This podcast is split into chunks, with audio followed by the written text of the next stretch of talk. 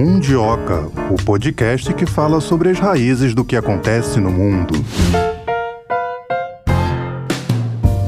Começou, hein? Está no ar mais um episódio do Mundioca comigo, Tayana de Oliveira, e com ela estou olhando fixamente para ela. E pior que tá mesmo. Melina Saad, tudo bem? Tudo bem, sejam muito bem-vindos ao Mundioca de hoje. Aliás, antes de apresentar o tema de hoje, fazer uma pergunta aqui para os nossos ouvintes. Já deu uma passadinha lá no nosso Twitter, o arroba Mundioca com K? Tá seguindo a gente? Bem, ó, meu conselho de hoje é esse, é melhor seguir para ficar por dentro dos episódios aqui do Mundioca. Segue também lá nas principais plataformas é, para acompanhar no horário que você quiser. Se quiser voltar, ouvir de novo, ouvir fora da ordem. Eu quero ouvir o primeiro, aí hoje eu quero ouvir o quinto. Segue o fluxo do jeito que você faz a sua programação. Ou se você gostar do conteúdo, também pode compartilhar. Não, opa, foi tão legal que eu quero compartilhar com a minha amiga. É, mais uma Quero que pergunta. ela- Você já compartilhou o nosso podcast hoje com algum amigo seu, com algum membro da sua família? Quando a coisa é boa, tem que dividir com os outros, né, Não, Thay? é, tem que fazer, exatamente. Eu né? faço isso. O que é bom, a gente tem que espalhar, não é só Com espalhar certeza, coisa não ruim, pode ser egoísta, não. A gente fala tanto da onda de espalhar fake news, vamos espalhar informação válida, né, também? Vamos espalhar news. É, exatamente. Bom, agora sim, vou apresentar o tema de hoje. Iremos falar sobre esse surto de hepatite na Europa. Aqui no Brasil, são mais de 60 casos suspeitos em investigação. Esses casos são acompanhados em uma sala em Brasília. A maioria dos pacientes está na faixa etária de até dois anos. São Paulo é o estado que concentra o maior número de casos suspeitos. E também não se sabe ainda que tipo de hepatite está cometendo as crianças, Por porque isso são as tem crianças sido chamado de hepatite misteriosa. misteriosa. Só trazendo um contexto aqui sobre hepatite em geral, as já conhecidas são as hepatites do tipo A, B, C, D e E, e alguns desses tipos são transmitidas de pessoa para pessoa pela via fecal oral, ou seja, o vírus se espalha pelas fezes e pela ingestão de água ou alimentos contaminados, é o que acontece com os tipos A e E. Outras ocorrem por via sanguínea e também sexual, casos dos tipos B, C e D. É, lembrando que nós temos vacina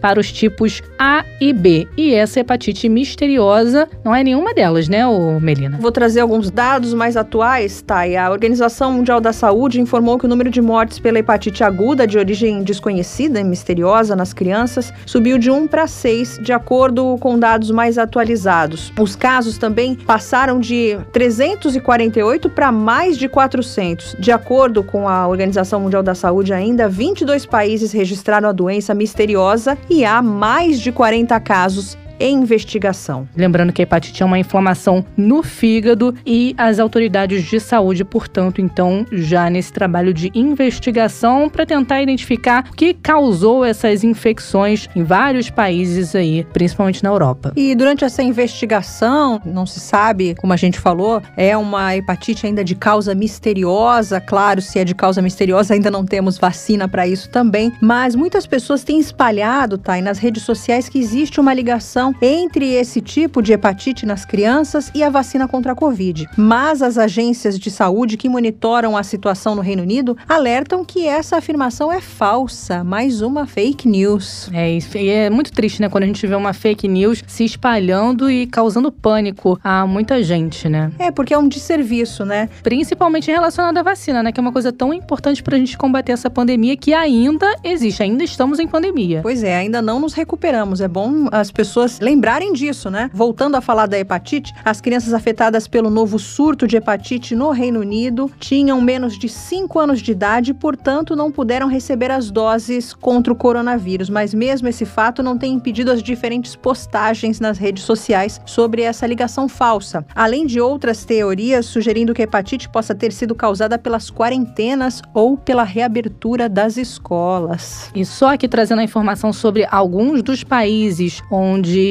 esse novo tipo de hepatite, nessa hepatite misteriosa, já foi detectado. Há casos relatados na Dinamarca, Irlanda, Holanda, Espanha e Estados Unidos. Nos Estados Unidos, o Departamento de Saúde Pública do Alabama disse que pelo menos duas crianças precisaram de transplante de fígado. Então, toda a investigação para tentar combater isso e a gente vai tirar dúvidas sobre essa questão no episódio de hoje também. Já falamos aqui que hepatite é uma inflamação no fígado e é a segunda maior doença infecciosa letal do mundo. Todos os anos, segundo a Organização Mundial da Saúde, as hepatites virais causam mais de um milhão de mortes no mundo. É um número considerável. É, então vamos falar sobre o que nós conhecemos sobre os novos casos de hepatite até agora. Até o finzinho de abril desse ano, a Organização Mundial da Saúde havia registrado pelo menos 169 casos dessa hepatite, que segue sem explicação científica em crianças em 11 países, isso desde janeiro. Destes 169, 114 estavam no Reino Unido. Desde então, o governo britânico confirmou mais casos no país. Até o fim de abril, até dia 30 de abril, 145 crianças haviam contraído a doença, que é uma inflamação do fígado, como você mesma falou agora há pouco, Thay. Nenhum dos cinco vírus específicos que geralmente causam hepatite, classificados de A, B, C, D e E,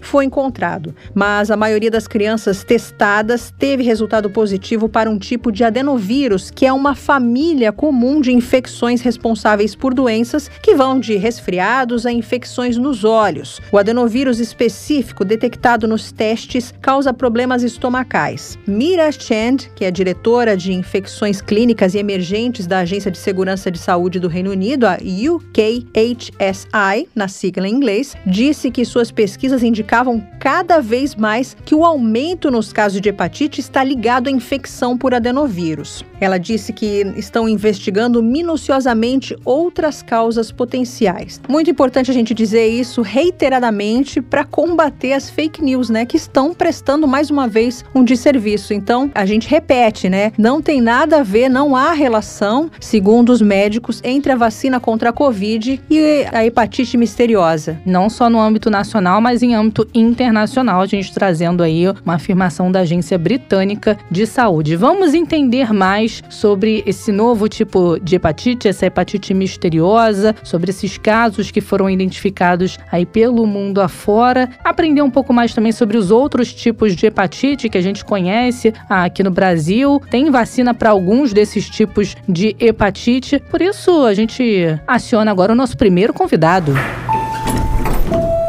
Então, Tayana, vamos falar sobre esse surto misterioso de hepatite que aconteceu na Europa, teve também alguns casos aqui no Brasil, nos Estados Unidos, na Indonésia. E o nosso convidado de hoje é o Dr. Gerson Salvador, ele que é infectologista da Universidade de São Paulo, da USP. Seja muito bem-vindo, doutor. É um prazer falar com você, Melina, e com toda a audiência. Doutor, vou começar perguntando, né? Da onde veio esse surto inexplicável? Até estão chamando de um surto misterioso, se é que eu posso fazer essa pergunta, né? Os primeiros casos dessa hepatite de origem desconhecida em crianças foram notificados no Reino Unido. Então, agora no começo do mês de abril, a Organização Mundial de Saúde alertou a comunidade internacional de um número de casos relativamente grande, né, um aumento de frequência de hepatites graves em crianças, sendo que os vírus que comumente causam hepatite, a saber, o vírus da hepatite A, B, C, D e E, eles não foram encontrados nessas crianças. É isso. E desde então já foram notificados casos em 21 países, né? total de 348 casos até o momento. Então não é hepatite nem tipo A, nem B, nem C, nem D, nem E? Não, certamente os vírus que comumente causam hepatite, os vírus da hepatite A até a hepatite E, certamente não são os agentes causais. E o agente que causa essa hepatite ainda está em investigação. Doutor, vamos aproveitar que a gente está falando de hepatite para o senhor falar sobre os tipos de hepatite, esclarecer para o nosso ouvinte. Assim, ó, quando eu falo hepatite, eu estou falando de uma inflamação inflamação no fígado. Essa inflamação, ela pode ser causada por infecções, ela pode ser causada por agentes tóxicos, né, como o paracetamol, esse medicamento que a gente usa com tanta frequência, se for usado numa dose muito alta, pode inflamar o fígado, é uma causa frequente de hepatite, principalmente nos Estados Unidos da América, outros países, mas aqui também temos. Diversos medicamentos podem causar inflamação no fígado, gordura, deposição de gordura e até algumas doenças autoimunes e doenças genéticas. Então, hepatite significa fígado inflamado e as causas são infecções diversas, causas tóxicas, né, por medicamento e drogas e eventualmente doenças genéticas e até doenças autoimunes. O senhor falou do paracetamol, mas aqui no Brasil ele é vendido sem receita. Perfeitamente. Então, é um medicamento que é vendido sem receita, só que se ele for usado numa dose elevada, acima de 3 10 gramas num dia pode causar hepatite, pode inflamar o fígado, né? Então, é uma causa frequente de hepatite, inclusive uma causa comum de transplante hepático em diversos países, inclusive nos Estados Unidos da América. É um medicamento que tem que ser usado com cautela, na dose habitual não costuma causar problema, mas em doses mais elevadas pode causar inflamação no fígado. Esse alerta que eu ia fazer, a importância de não se automedicar, sempre procurar uma ajuda médica, que pode causar uma inflamação no fígado, né? Um medicamento que muita gente considera inocente, entre aspas, pode causar um problema Sim. de saúde. É, no caso do paracetamol, como a dipirona, são medicamentos de prescrição livre, né? Só que tem que se atentar ao uso conforme a orientação da bula. Então, vou dizer que necessariamente precisa procurar um médico para tomar um analgésico, mas é importante observar a orientação do fabricante do medicamento, né? Então, usar na dose recomendada. Agora, essa questão que o senhor tocou sobre o transplante de fígado. É, até conversando aqui fora do ar com a Melina, a gente descobriu que o fígado é um órgão que se regenera com facilidade, né? Então, como que acontece quando a pessoa precisa de um transplante? Ela recebe um fígado inteiro novo ou um pedaço de fígado? Como que funciona isso? O fígado ele tem uma grande capacidade de regeneração, de fato. Então, as doenças crônicas de fígado às vezes levam décadas até uma pessoa precisar de um transplante. Só que no caso das hepatites agudas, existe uma inflamação no fígado que acontece de uma maneira muito rápida, de uma maneira súbita, e pode acontecer, felizmente é infrequente, mas pode acontecer durante a hepatite aguda, da pessoa desenvolver a chamada hepatite fulminante. O que, que acontece no hepatite fulminante? Num prazo de até oito semanas a partir de uma agressão, pode ser uma agressão infecciosa ou tóxica, ou mesmo uma doença autoimune, num prazo de até oito semanas, a função do fígado se deteriora. Então, a gente acaba observando uma alteração na coagulação, a pessoa fica bastante amarelada e ela começa a ter o que nós chamamos de encefalopatia hepática, que é um quadro de confusão mental. Né? E, então, uma pessoa com hepatite que fica com confusão mental, muito sonolenta, bastante amarelada e alteração da coagulação, eventualmente até com sangramento, é possível que ela esteja evoluindo o que a gente chama de hepatite fulminante e possa precisar de um transplante. Tá? Então, nesse caso, é porque o fígado é agredido de uma maneira tão rápida que não dá tempo de se regenerar. No caso dessa hepatite é, aguda, de origem ainda indeterminada, já foram 26 casos que precisaram de transplante de fígado. 26. E aqui no Brasil, foram quantas pessoas? Caso confirmado, que eu saiba, nenhum caso. De transplante, mas de hepatite, não, sim? Não, de hepatite, com caso confirmado dessa hepatite de causa desconhecida até o presente momento, a informação que eu retirei atualizada da fonte do Ministério da Saúde não tem nenhum caso. Tem pouco mais de 40 casos em investigação, só dois casos foram concluídos. Esses dois casos foram descartados, né, como o caso dessa hepatite de origem desconhecida. Então, a última informação é que não tem nenhum caso confirmado, preenchendo os critérios estabelecidos pela vigilância, tendo algo mais do que 40 casos em investigação neste momento no Brasil. Doutor, e os sintomas dessa hepatite, eles podem se confundir com outras doenças? Sim, o primeiro destaque que eu vou fazer, a maior parte das hepatites são leves, tá? Então, a maior parte das vezes que a pessoa tem um, esse, essa inflamação no fígado, a regra é ela se resolver espontaneamente. Tanto a maior parte das hepatites tóxicas, a maior parte das hepatites virais também agudas, elas se resolvem espontaneamente. A hepatite A, a maior parte dos casos resolve espontaneamente. Hepatite B, felizmente, a gente tem um contingente muito grande de pessoas vacinadas, as hepatites agudas por hepatite B estão cada vez em número menor, mas a regra é se resolver, tá? Então, quais são os sintomas no geral? Pode dar um desconforto abdominal, pode dar náusea, vômito, pode dar diarreia, pode dar dor no corpo e pode ter febre também. E a maior parte das hepatites vai parar por aí. Eventualmente a pessoa não vai nem ficar amarelada, eventualmente vai resolver espontaneamente se a pessoa nem fazer o diagnóstico. Alguns casos vão ter um processo inflamatório nos dias seguintes e a pessoa pode ter o que a gente chama de icterícia, que é ficar com a pele amarelada. A urina pode ficar bem escura, tá? Escura é quase cor de café, cor de refrigerante de cola, né? Pode ficar bem escura e as fezes ficarem bem claras também, parecendo massa com cal, assim, uma cor bem esbranquiçada. Então, pele bem amarelada, a urina bem escura e as fezes bem claras, isso pode ser por conta de hepatite também, tá? Então, se a pessoa tiver pele amarelada, xixi escuro e fezes bastante claras, é um motivo para ser avaliado por médico, tá? Precisa de avaliação médica. E por fim, os casos mais graves que tem o que eu já chamei de hepatite fulminante aqui, eles acabam tendo encefalopatia, que é ficar com sonolência confusão mental, e pode ter também sangramentos por conta de alteração na coagulação. Esses são os casos mais graves. Para essa hepatite de origem ainda misteriosa, tem algum sintoma específico para ela ou são os mesmos sintomas que o senhor já falou? Não, são os mesmos sintomas. O que a gente não deve ter um grau de alerta maior por conta dessa hepatite de origem indeterminada até o momento, né? De origem investigação. Já tem um, um adenovírus 41 que está sendo apontado como um agente possível, né? Não está confirmado, mas a gente fala, é uma hepatite de causa ainda desconhecida. Mas não tem nenhum alerta excepcional, não tem que procurar atendimento médico por qualquer desconforto no abdômen, porque teve um pouco de náuseas, né? Mas uma pessoa que fique com a pele amarelada, urina escura e fezes esbranquiçadas, ela vai precisar de avaliação médica em qualquer circunstância, né? Neste momento atual, no caso de crianças e adolescentes até 17 anos, tendo esses sintomas, os médicos que fizerem avaliação de casos como esse precisam fazer os testes para hepatite A, B, C, D e E, e no caso os casos sejam negativos, precisa notificar como um caso suspeito dessa hepatite de origem desconhecida.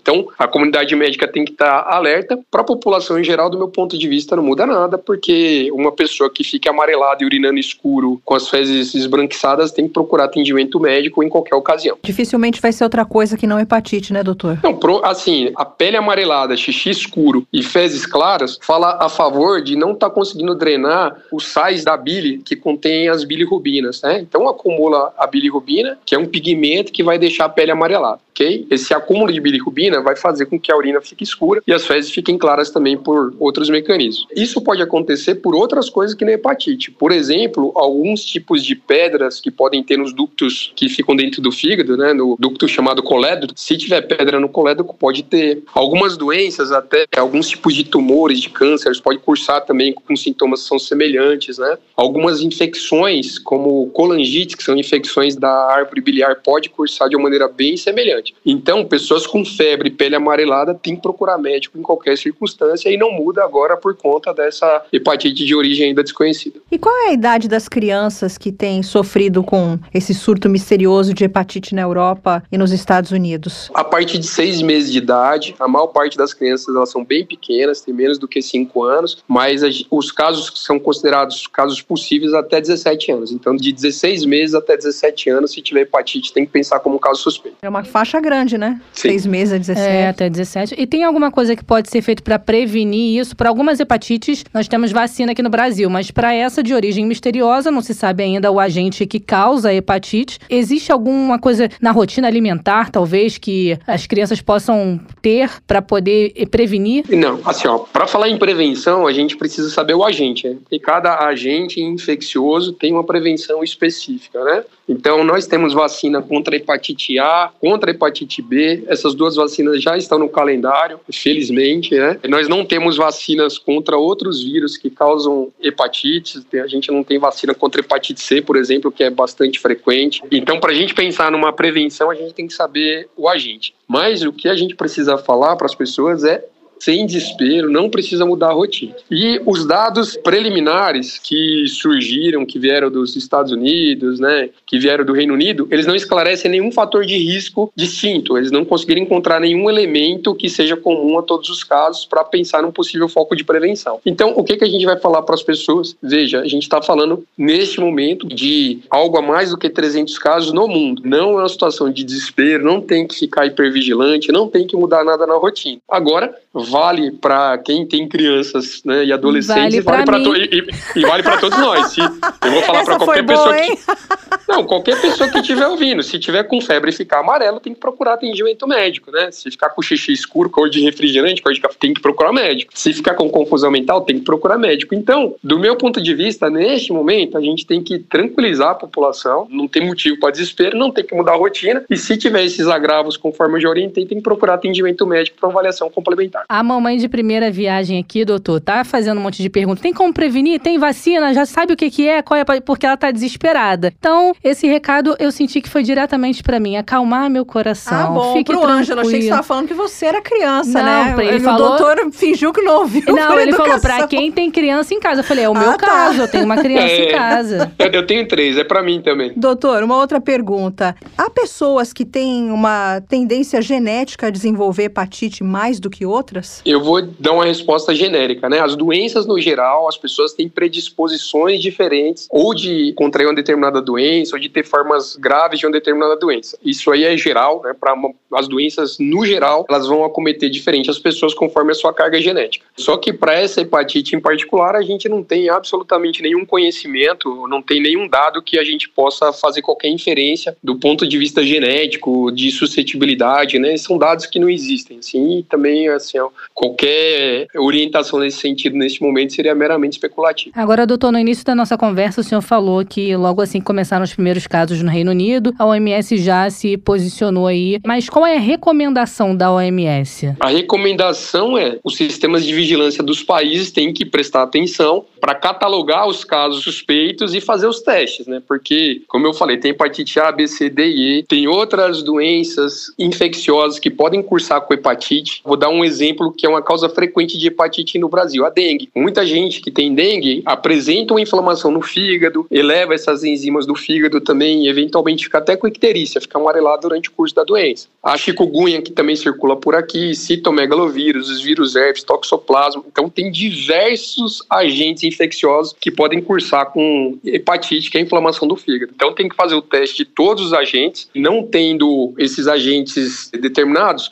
os laboratórios de referência em saúde pública têm que guardar as amostras no sentido de procurar o agente etiológico que causa essa doença, já destacando que tem uma suspeita muito forte sobre o adenovírus, que é um vírus que normalmente causa resfriado ou causa diarreia. O adenovírus foi encontrado na primeira vez que os Estados Unidos reportou os casos deles, todos os casos dos Estados Unidos na primeira leva foi encontrado no sangue o adenovírus, e alguns que fizeram a tipagem encontraram o adenovírus número 41. Só que não foi encontrado adenovírus nos fígados, né, no tecido do fígado, só foi encontrado no sangue em carga viral baixa, então não está fechado completamente, mas até o presente momento é o principal suspeito. Teria alguma relação com o coronavírus, por exemplo? Poderia ser uma complicação de uma criança que contraiu o coronavírus? Então, a gente não pode afirmar ainda nesse momento se o fato de ter tido Covid pode ter exacerbado uma reação inflamatória a um vírus banal, essa é uma linha que as pessoas estão investigando, mas a gente já pode falar com certeza absoluta que nada tem a ver com a vacina da Covid, tá? Porque também existe especulação sobre a vacina, né? Porque, enfim, tem muitos tipos de adenovírus, inclusive duas das vacinas que a gente tem são de adenovírus também, só que essa hipótese da vacina causar hepatite está absolutamente refutada com o destaque que a maior parte das crianças no Reino Unido que tiveram essa hepatite não tinham sido vacinadas ainda porque não estavam na faixa etária, tá? Então, é importante destacar, não tem nada a ver com a vacina. Se o fato de ter uma infecção prévia pelo coronavírus pode ter aumentado o risco de ter uma hepatite, a gente não sabe ainda. Ou se é um tipo diferente de adenovírus que está causando esse tipo, a gente não sabe ainda. Ou se é um, um, outro agente que a gente não descobriu ainda. Eu só vou dar um exemplo para vocês. A hepatite C, a gente só descobriu em 1991. Até 1991, tinha uma hepatite crônica que as pessoas chamavam de não A, não B, porque não tinha isolado o vírus ainda. Então, acontece de ter um agente e eventualmente vai ser descoberto no momento posterior que agente é esse. O senhor falou várias vezes nessa entrevista em adenovírus. O que, que é um adenovírus? O adenovírus, ele é um vírus que acomete diversos primatas, diversos mamíferos, inclusive acomete o ser humano também. A maior parte das infecções pelo adenovírus são resfriados simples ou gastroenterites. Aquele desconforto no abdômen que dá diarreia por um prazo curto e resolve sozinho, pode dar conjuntivite também. O que eu falei do adenovírus porque tem sido recorrente, inclusive em todos os casos da primeira leva que foram notificados nos Estados Unidos, eles isolaram adenovírus no sangue das crianças que estavam com hepatite. Então, o agente de maior suspeita neste momento de estar tá causando hepatite nas crianças é o adenovírus, não está confirmado ainda. Agora, por que que esse vírus que não costuma dar hepatite, né, não estava documentado até então o adenovírus da hepatite em crianças? Por que que está se comportando dessa maneira? E se é ele mesmo, ou se é outro agente? Isso é uma questão que ainda está por ser esclarecida. É, ainda está em investigação, né? Poderia ser uma mutação desse vírus? Até pode, mas assim, de novo, eu acho que esse pode não pode. Na medicina, quando você fala o pode, o pode ele é muito abrangente, entendeu? Então não quer dizer que porque pode que seja provável, entendido? Então existe uma distância entre o possível e o provável. Então, nesse momento, tem que se investigar se se trata de um agente novo, que a gente não conheceu até agora, se se trata de um agente já conhecido que está tendo uma manifestação diferente por conta, enfim, de questões ambientais, por conta de questões genéticas dessas crianças que foram acometidas, por conta de medicamentos ou substâncias que essas pessoas possam ter ingerido, por conta de,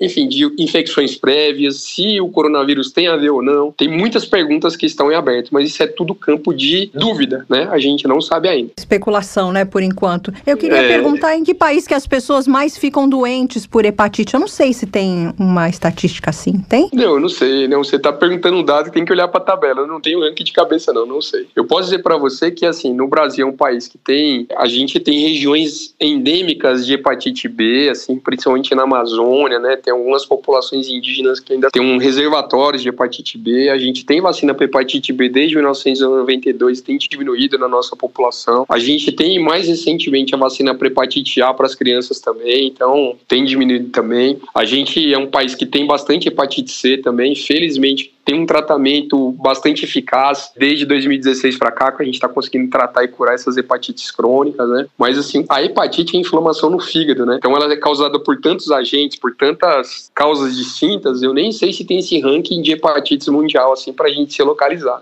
É uma doença vou... complexa, né? Não, é que assim, hepatite não é uma doença. Hepatite significa fígado inflamado. É uma inflamação. É, é. porque a gente usa palavras em latim e grego e aí, enfim, é uma comunicação que acaba confundindo, certo? Então assim, hepatite significa fígado inflamado. E o fígado pode estar inflamado por diversas doenças. Hepatite A, por exemplo, é uma inflamação aguda por vírus. Hepatite C é uma hepatite que costuma ser crônica, dá resultados dali a anos ou décadas, também é por vírus. A hepatite tóxica por paracetamol é por conta do medicamento. A hepatite por álcool é por conta de outro agente tóxico. Então são tantas coisas diferentes, então não tem uma doença chamada hepatite. É, hepatite significa fígado inflamado e a gente tem aí talvez dezenas de condições que possam cursar com hepatite. Eu vou fugir um pouco do assunto. Toda doença terminada com it é uma inflamação? O radical it significa justamente inflamação. Então, se eu falo dermatite, quer dizer que a pele está inflamada. Se eu falo miosite, é a inflamação do músculo. Né? Gastroenterite né? também, né? Gastroenterite, é a inflamação gastro, que é o estômago, e o enterum, que é o intestino. É que a gente fala para os alunos e tal, para os colegas, a gente fala em latim e grego, né? Coisas que são relativamente simples, né? Que se fossem traduzidos para a língua cotidiana e tal, e parecem ter. Mas basicamente tudo que termina em it quer dizer inflamação e a outra parte da palavra vai falar para o órgão ou local que está inflamado. Tá, e uma coisa que eu não sabia. Você sabia, Tayana? Sabia. Ah,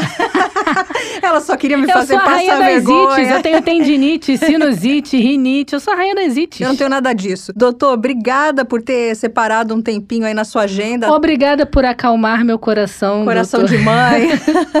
não, que bom. Não, se você se acalmou, que bom. Então, assim, a gente, cabeça no lugar, né? Vamos ficar serenos, observar o que é que está acontecendo. Acho que é um momento de observar, vigiar, tentar encontrar caminhos, mas absolutamente na hora de desespero. E estou falando isso também como quem tem três crianças em casa de 1 até 8 anos. Então estamos em paz mais vigilantes. É porque depois do Covid, toda vez que a gente escuta falar em ah, algum sintoma novo, vírus novo, doença, todo mundo fica desesperado. Então é importante esse registro do doutor para acalmar o coração das pessoas. Tá vendo, doutora? A Tayana já não vai encher o WhatsApp do pediatra com pergunta. Já livrou o pediatra. É. Obrigada, doutor. De nada, foi um prazer falar com vocês, Tayana, Melina, toda a audiência. Um grande abraço. Bom, depois dessa conversa com o doutor Gerson, eu que aproveitei aqui para tirar todas as minhas dúvidas, né? Um caso de hepatite que está cometendo crianças, quem tem criança em casa já se desespera, já quer fazer um monte de pergunta, né? Aproveitei o momento. Que bom, você e eu tenho certeza que outras mamães ouvintes também. E o Dr. Gerson reiterando aí que o agente que causa essa hepatite ainda é desconhecido, falando um pouco pra gente sobre a questão da hepatite fulminante, que é quando a função do fígado é, acaba se perdendo, né? O fígado se deteriora. E eu vou aproveitar aqui para trazer um dado Ministério da Saúde que informou que o número de casos suspeitos de hepatite misteriosa subiu para 58. A maior parte foi observada no estado de São Paulo, onde 23 crianças estão sendo acompanhadas. Agora, uma coisa que me chamou muito a atenção aí que o Dr. Gerson falou é a questão do uso de paracetamol, né? Medicamentos, o uso de medicamentos pode acabar trazendo complicações no fígado, pode acabar causando algum tipo de hepatite, mas ele alertando que o paracetamol é um medicamento que, se usado de forma incorreta, né, com superdosagem ou de forma contínua, pode acabar trazendo complicações. Pois é, porque às vezes a pessoa pensa, né, é sem receita mesmo, vou tomar um remedinho, né, é um anti-inflamatório para passar dor nas costas, sei lá, dor de cabeça, uma cólica, é inofensivo. Tá aí ele falando, não é. Eu fui cuidadosa ao extremo, né? Já perguntei logo. Então, é por isso não pode se automedicar, tem que ir procurar um hospital, uma emergência, procurar ajuda médica.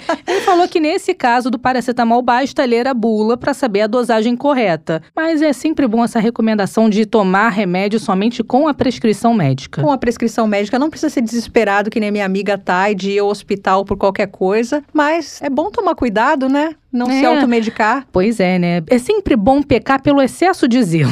Já dizia é, minha melhor, avó. com certeza. E no início aqui do nosso episódio de hoje, você está falando sobre a questão das fake news, né? E a importância de combater esse mal, porque é uma doença também, esse negócio de fake news, né? É uma doença e vou te dizer, ela espalha que nem uma doença também, né? E espalha de forma muito rápida, por isso é importante a gente aqui prestar serviço, não fazer o papel da fake news que é prestar um desserviço aqui, a gente presta serviço, tira as dúvidas e vai esclarecer toda essa questão, essas notícias falsas que estão se espalhando por aí, conversando com o nosso segundo convidado de hoje, o infectologista José Posa. Ele que é infectologista na Fiocruz e vai esclarecer alguns pontos pra gente de fatos que aconteceram com esse surto misterioso de hepatite. Teve aí nos Estados Unidos, na Europa, aqui no Brasil alguns casos, também na Indonésia. Tudo bem, doutor? Tudo bem. Doutor, eu queria começar perguntando: algumas pessoas começaram a relacionar os casos de hepatite à vacina da Covid-19. Tem alguma relação? É, na verdade, não só esses casos de hepatite, a correlação que fizeram eram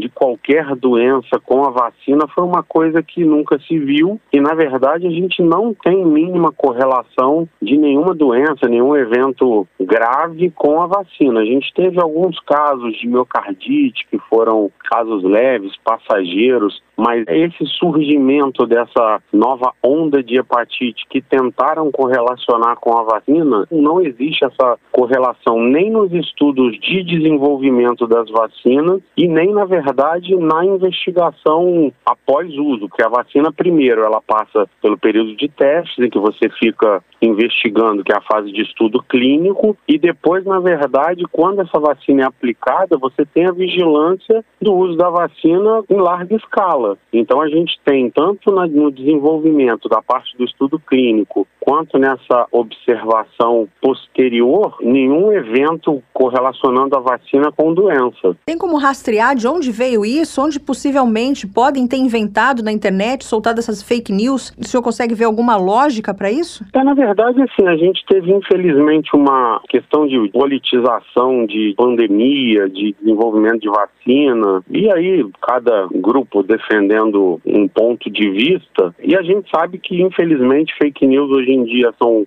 facilmente publicáveis e com uma reprodução muito rápida. E, infelizmente, quando você quer colocar o seu ponto de vista como verdade, principalmente quando você está falando para pessoas leigas, qualquer informação pode soar como verdadeira. Infelizmente, essa criação de fake news não é novidade, né? A gente já tem grupo anti-vacina, principalmente na Europa, nos Estados Unidos, que publicam, sempre, sempre se preocuparam em tentar achar algum culpado, alguma correlação relação com vacina por serem anti-vacina nunca conseguiram sucesso, até porque nenhum cientista, nenhum governo, nenhum laboratório vai ser responsável de aplicar à população alguma vacina ou algum medicamento, seja lá o que for, que não seja eficaz. Mas, infelizmente, é, isso se intensificou nesses últimos anos, até por facilidade hoje que você tem de publicar informação e espalhar isso muito rápido, avanço de internet, de rede social. Então, infelizmente, a gente tem essa capacidade hoje de transmitir informação, mas não necessariamente com a obrigação de transmitir uma informação verdadeira, né? E além dessa questão da vacina contra a Covid, quais outras fake news se espalharam por aí relacionadas a esse surgimento de casos de hepatite? É, na verdade, é, inicialmente, a maior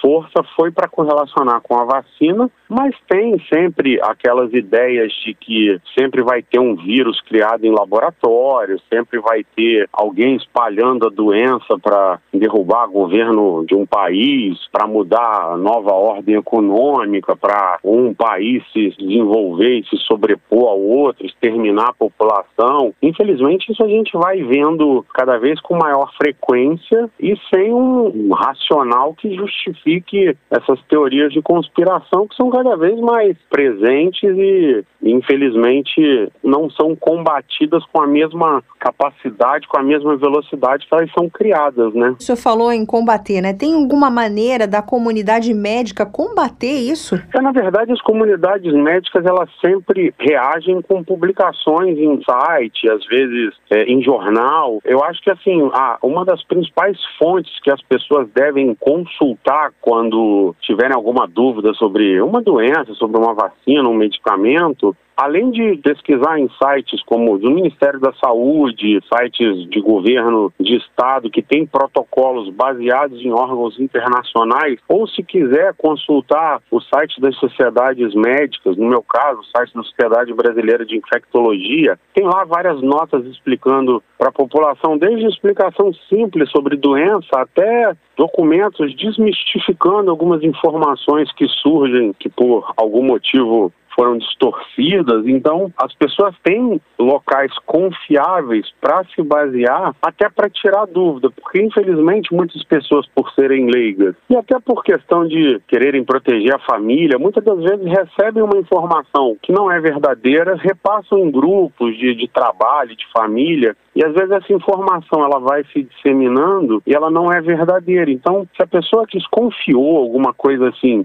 quer ter uma certeza, procura no site de Sociedade Médica. A gente tem de infectologia no meu caso, todas as sociedades médicas têm sites com informações confiáveis do próprio Ministério da Saúde. Tem também uma parte sobre várias doenças com explicação, com tudo direitinho. Então, assim, as pessoas não precisam automaticamente saírem reproduzindo tudo que recebem sem, sem checar. Elas têm essa capacidade de checar em fontes confiáveis. É, Tayana, como o doutor falou, às vezes a pessoa até tem boa vontade, né? Quer ajudar os amigos, a família e acaba disseminando uma coisa que não é verdade. É, doutor, foi só na Europa? Eu acredito que foi no Reino Unido que começou essa disseminação dessa relação entre a vacina da Covid e a hepatite. Aqui no Brasil a gente também teve isso? É, aqui no Brasil teve, é, na verdade, Nesse caso, até talvez um pouco menos, porque quando esses casos iniciaram fora do, do país, você investigou tudo, inclusive a associação com a própria Covid doença, associação com vacina, é, antes de chegar à conclusão que era um tipo de nova hepatite, foram testadas todas as hepatites virais que a gente já conhece para ver se não era só um surto de uma hepatite que já existe. Então, como isso já foi até largamente investigado fora, essa informação já chegou aqui no país com uma já um pouco desvinculado com a vacina. Mas claro que para a turma que ainda tenta por algum motivo justificar a não indicação de, de, de imunização nem nada disso, isso vai, vão tentar correlacionar, vão tentar fazer aquelas teorias de que a indústria farmacêutica não quer que essa informação seja publicada por causa de questão de lucro. A gente sabe que não é assim que funciona. Os, todos os testes são conduzidos por institutos sérios, uma maioria das vezes nem pela própria indústria. A indústria pode até financiar o estudo, mas muitas das vezes eles são realizados em vários centros, em vários países diferentes. Então, você teria, você não teria motivo para isso acontecer. Então, aqui, graças a, a, essa investigação um pouco mais é, intensa que foi feita já em parte da Europa, principalmente, a gente já está conseguindo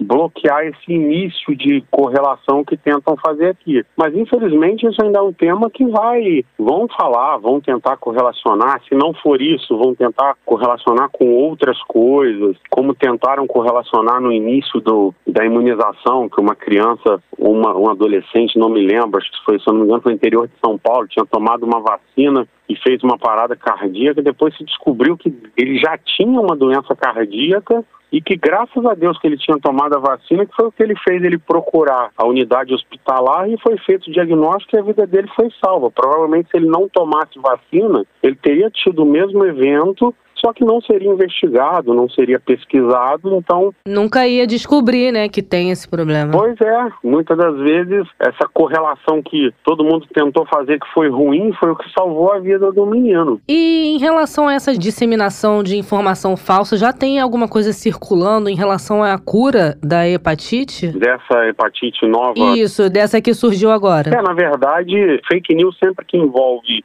medicamento ou vacina, ou eles tentam correlacionar com alguma coisa que existe eficaz que eles não querem, como é o caso da vacina, que nessa hepatite a gente não tem vacina, né? Uma doença completamente nova. Ainda não, quando... né? É, não, mas vai ser provavelmente investigados. E hoje a gente tem essa capacidade porque todo mundo se assustou com velocidade de vacina para a Covid. Na verdade, a gente já tem bases de vacinas que eram usadas há muito tempo. Você fez uma adaptação em trocar o antígeno que você queria para gerar imunidade. Então, assim, essas fake news, provavelmente daqui a pouco vão dizer que apareceu alguma coisa que cura, que não necessariamente cura, ou quando realmente a gente tiver um tratamento eficaz, caso achem que tem correlação com algum instituto, que eles não gostem, vão dizer que não funciona. Infelizmente, a gente está vivendo um momento em que a ciência está sendo substituída por convicção de corrente de WhatsApp, porque alguém acha isso, não tem a mínimo embasamento científico, técnico para questionar, foi publicado por um instituto sério, mas muitas das vezes uma corrente de WhatsApp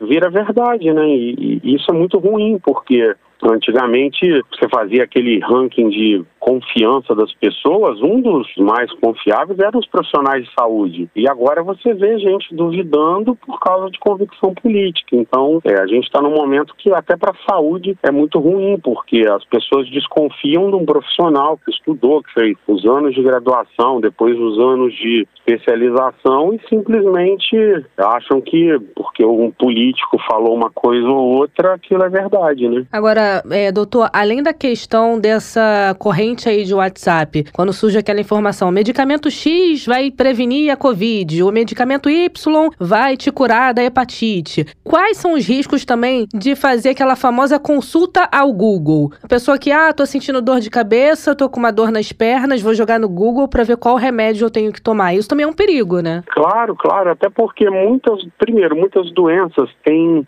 sintomas muito comuns entre elas. Então, por exemplo, uma febre com dor de cabeça pode ser sinusite, pode ser dengue, pode ser meningite, pode ser um monte de coisa. E o tratamento para elas são diferentes. E tem um outro agravante que no Google eu posso escrever o que eu acho, não necessariamente é o que a medicina recomenda, vamos dizer assim. Eu posso ter uma opinião divergente e achar que a pessoa não tem que fazer nada e esperar ver se melhora sozinha, por exemplo, mas na verdade, só um profissional examinando, colhendo os exames adequados, vai fazer esse diagnóstico e vai chegar ao tratamento recomendado e, na verdade, um tratamento que já foi aprovado, que já foi recomendado, que é autorizado pela nossa vigilância sanitária, até porque eu não posso, mesmo que fora do Brasil tenha um medicamento que trate uma doença, eu não posso prescrever aqui se um instituto que me regula não me autoriza. Então, além da capacidade do médico fazer o diagnóstico através de exame físico, colhendo história, fazendo exames laboratoriais, eu tenho que recomendar um tratamento que é autorizado pelo instituto regulador, porque eu, enquanto médico, se eu prescrevo alguma coisa que eu não estou respaldado, eu posso responder judicialmente se acontecer alguma coisa errada. E muitas das vezes, as pessoas que procuram no Google, a gente teve muito problema com antibiótico e resistência bacteriana, porque antigamente as pessoas chegavam na farmácia farmácia compravam o antibiótico que queriam. Depois de um tempo, isso foi regulamentado. Hoje você precisa de receita com cópia, aí a pessoa vai ter realmente que passar por um médico para ter um antibiótico prescrito, porque senão, daqui a pouco você corre risco de ter tratamentos que não funcionam, que funcionavam hoje, e passam a não funcionar por uso errado de medicamento, ou às vezes até medicamentos que podem ser usados em uma doença e não podem em outros, às vezes você lendo só na internet um sintoma, você pode até fazer um medicamento que vai te piorar ou até te matar, dependendo da situação. Então, essa, essa qualidade da informação é muito importante. As pessoas, na verdade, deveriam ser mais instruídas a não se automedicar realmente, porque é uma condição muito complexa. O que era para ser um serviço, né, que é o Google, essa facilidade à informação, acaba sendo um desserviço, né, doutor? É porque, infelizmente, a gente tem as pessoas boas e ruins em qualquer ambiente, inclusive na internet. Muita gente escreve lá o que quer e, como muitas das vezes algumas redes sociais você até tem agora uma verificação maior de qualidade da informação, veracidade da informação. Dependendo do ambiente que você está, do site que você está, uma coisa que está escrita lá não necessariamente é correta e pode até prejudicar uma pessoa que já está com uma condição de doença, muitas das vezes começa a se tratar. E a gente tem um outro ponto também que muitas das vezes as pessoas acham que se tratando pela indicação que tem no Google, no site de alguém, às vezes elas melhoram momentaneamente do sintoma, mas não tratam a base da doença. E aí isso depois vai voltar, vai reaparecer esse sintoma, talvez numa condição até mais grave, porque uma das funções que a gente tem enquanto médico é tratar a causa do problema, não só o sintoma. Sintoma, muita gente, a gente sabe desde criança o que tomar quando tem dor, o que tomar quando tem enjoo. Isso já é, acho que padrão, mas a gente, quando um paciente procura a gente, a gente vai atrás da causa do problema, porque não adianta ficar tratando sintomas sem resolver. E muitas das vezes também essas procuradas no Google tratam sintoma, não tratam a causa daquele sintoma, e quando você vai investigar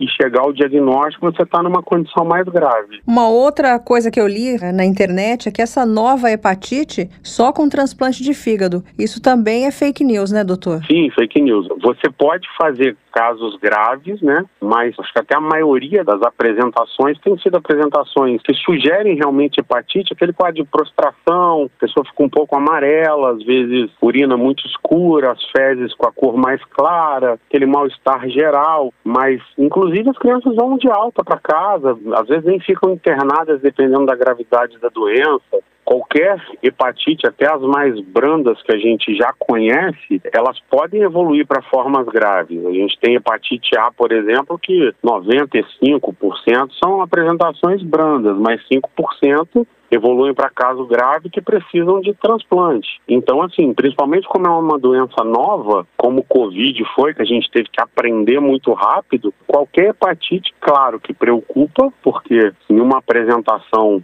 de doença de fígado, a gente fica tranquilo e deixa para lá, mas dizer que todas precisam de transplante, se não transplantar morrem, é infelizmente mais uma fake news. E foi a primeira vez que aconteceu essa onda de fake news assim sobre a hepatite? É, sobre a hepatite, na verdade, a gente tinha antigamente umas coisas diferentes, tipo, cuidado quando for ao cinema porque vão deixar uma seringa com sangue para transmitir HIV e hepatite, por exemplo. Essa é velha, é, essa é velha. Já, infelizmente denunciei um pouco da minha idade, mas tudo bem. É, nossa, né? De todos nós. Você lembra disso, Thay? Uhum. Thay é um pouquinho mais nova. Não, mas eu lembro, sim. Então, assim, a gente tem, a gente sempre teve, e provavelmente sempre vai ter. É, o que a gente tem que tentar instruir, assim, tentar orientar a população é que, assim, a gente tem como checar as informações até de forma muito mais fácil hoje em dia. Porque antigamente você recebia uma informação dessa, você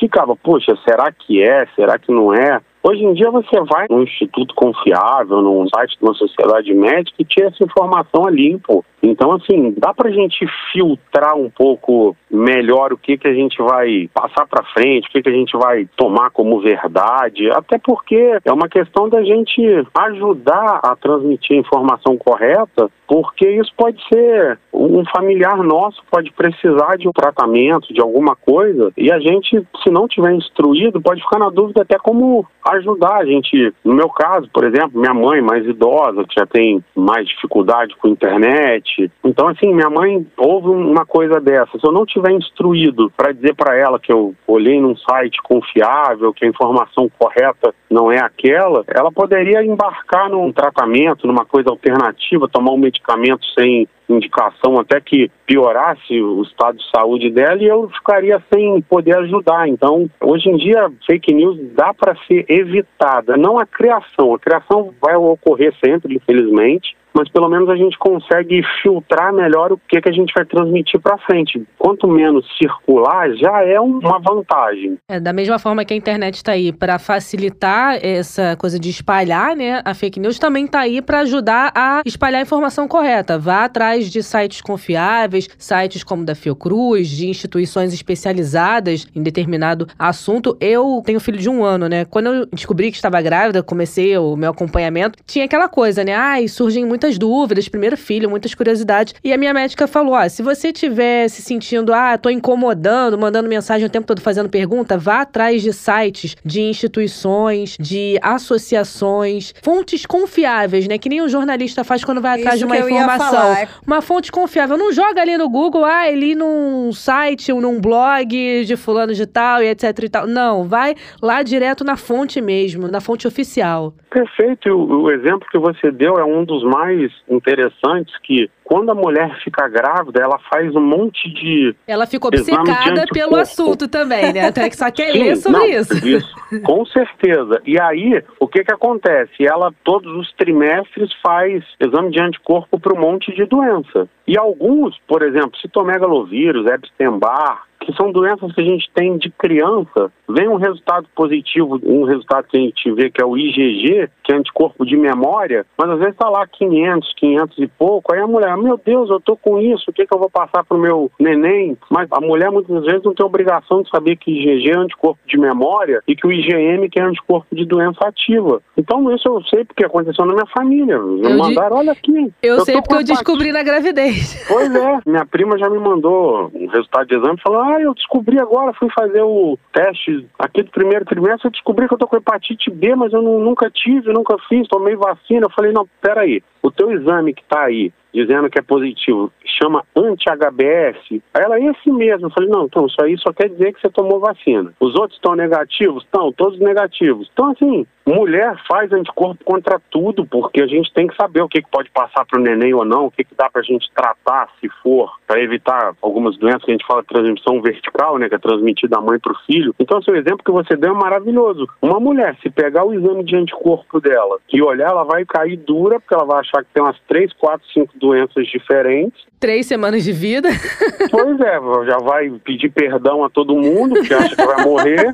E aí, quando vê, tu, não, isso aqui é tudo coisa que você teve provavelmente quando tinha 5 anos de idade, foi assintomático. Lembra um dia que sua mãe falou que você ficou mais caidinha, que não queria brincar, não queria comer? Então, provavelmente, nesse dia você teve uma dessas daqui. E se alguém inventa que isso, por exemplo, é ruim para gravidez, você vai deixar todas as grávidas malucas, sendo que é um negócio que ela já teve, que provavelmente não vai causar mais problema pelo resto da vida. Então, assim, é muito triste você tentar melhorar a condição de saúde pública, tentar melhorar a parte educacional e você vê gente que ainda tenta jogar contra, né? E somos leigas, né, doutor? Não somos médicas. É difícil, às vezes, pra gente ler um exame, né? Chega um É, exame e tem, de sangue. E tem, assim como tem gente que vai no Google recorrer à medicação, tem gente que vai ao Google para recorrer a resultado de exame. Não quer esperar a consulta, já ir, deixa eu pegar aqui o exame, jogar no Google o que, que é isso. Ai, meu Deus, estou com câncer. E não é nada disso, é o que o doutor falou. Pois é, isso é outra coisa também que é engraçada, porque às vezes laboratórios diferentes usam metodologias diferentes para fazer exame. O mesmo exame, mas kits diferentes, ou metodologia diferente. Então, às vezes, de um para o outro, o resultado continua normal, mas os valores são completamente diferentes. Então, alguém, ah, não, meu exame está normal, deu 5, por exemplo. Eu, tá, então o meu deve estar ruim, porque deu 500. Mas às vezes é só o método que é diferente de um laboratório para outro. Então, até isso às vezes é complicado, porque você lança lá valor normal de exame tal, mas às vezes o, você não lança lá pelo método X. Então, às vezes, até nisso, as pessoas se confundem e acham que estão piores, aí quando vai, não, isso aqui está normal aqui, ó. Esse laboratório faz pelo método tal, então esse valor seu é normal. Por isso que a gente orienta sempre, é, procura o seu médico de confiança, procura fazer um acompanhamento de verdade, ter um médico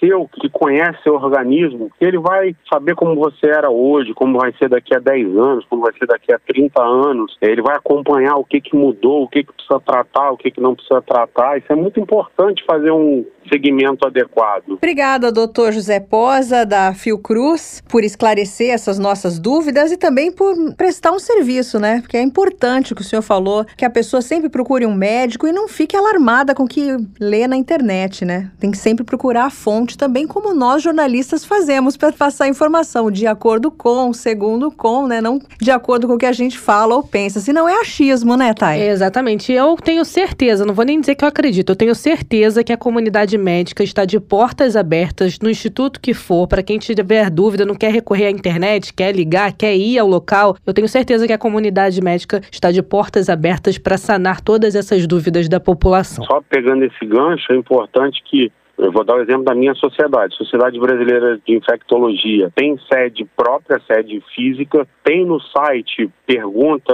fale conosco que a gente responde. Então, assim, não é por falta de suporte realmente, não. Pode consultar que vai ter a resposta para qualquer dúvida. É o que nós falamos, né? A internet está aí para facilitar nesse lado também, não só para disseminar fake news. Então vamos usá-la para o bem. Perfeito. Obrigada, doutor José Posa, pela sua colaboração aqui com a gente. Esclareceu muitas dúvidas minhas, eu tenho certeza que de muitos ouvintes e também da TAI. Ah, com toda certeza. Muito obrigada, doutor, e até a próxima. Eu agradeço o contato, sempre as ordens aí para ajudar vocês. Um abraço para o senhor. Até logo, tudo Até de mais, bom. tchau. É, doutor José Posa falando sobre esse negócio aí dos grupos anti-vacina que acabam se fortalecendo com a disseminação desse tipo de fake news, né, Melina? É, não pode, né? Nós temos que fazer o que o bom jornalismo faz, né? Que é Correr atrás da informação correr correta. atrás da informação correta, como o doutor falou, procurar pessoas que sejam credenciadas, médicos, pessoas que estudaram, porque nem Associações, né, de de médicos, é, fontes oficiais. fontes oficiais, porque a internet é como se dizia, né, antigamente do pa- papel em branco aceita qualquer coisa, qualquer pessoa pode jogar qualquer coisa lá, não dá para ficar nas mãos de pessoas que não estudaram, pessoas que não estão credenciadas para serem médicas, para serem jornalistas, para serem qualquer outro tipo de especialidade. É, tá na dúvida, não joga lá no site buscador, não, e vai pela primeira coisa que aparecer. Vai em busca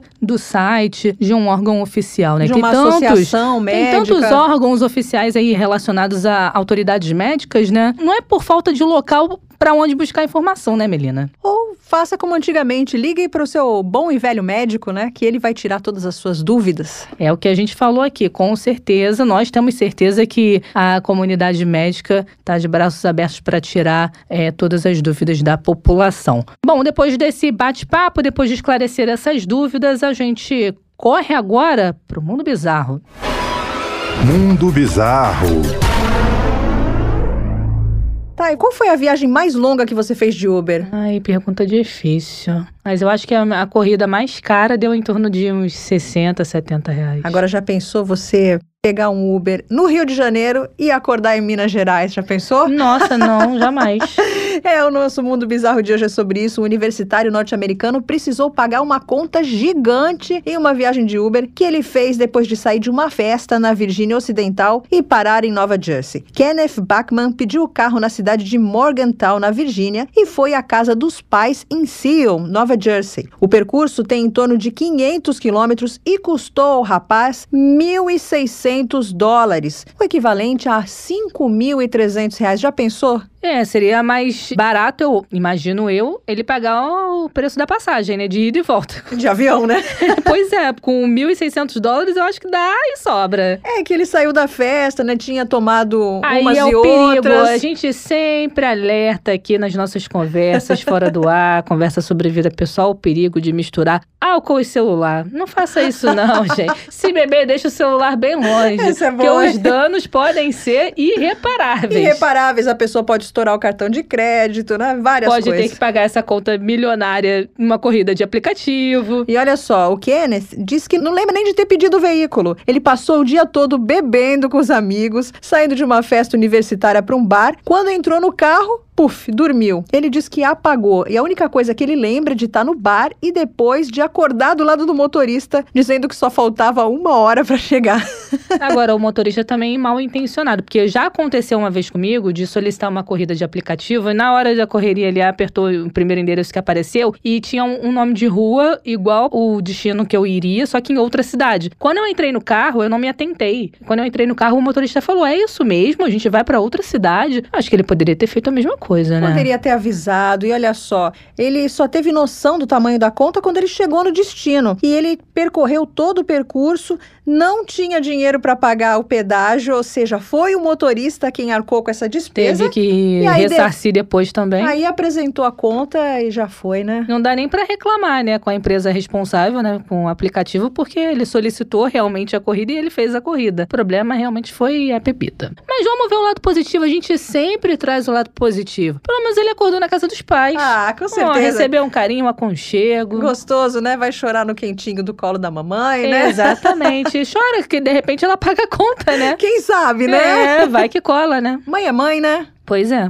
E assim a gente encerra o Mundo Bizarro. No próximo episódio voltaremos com mais histórias engraçadas, esquisitas e inusitadas aqui no Mundioca.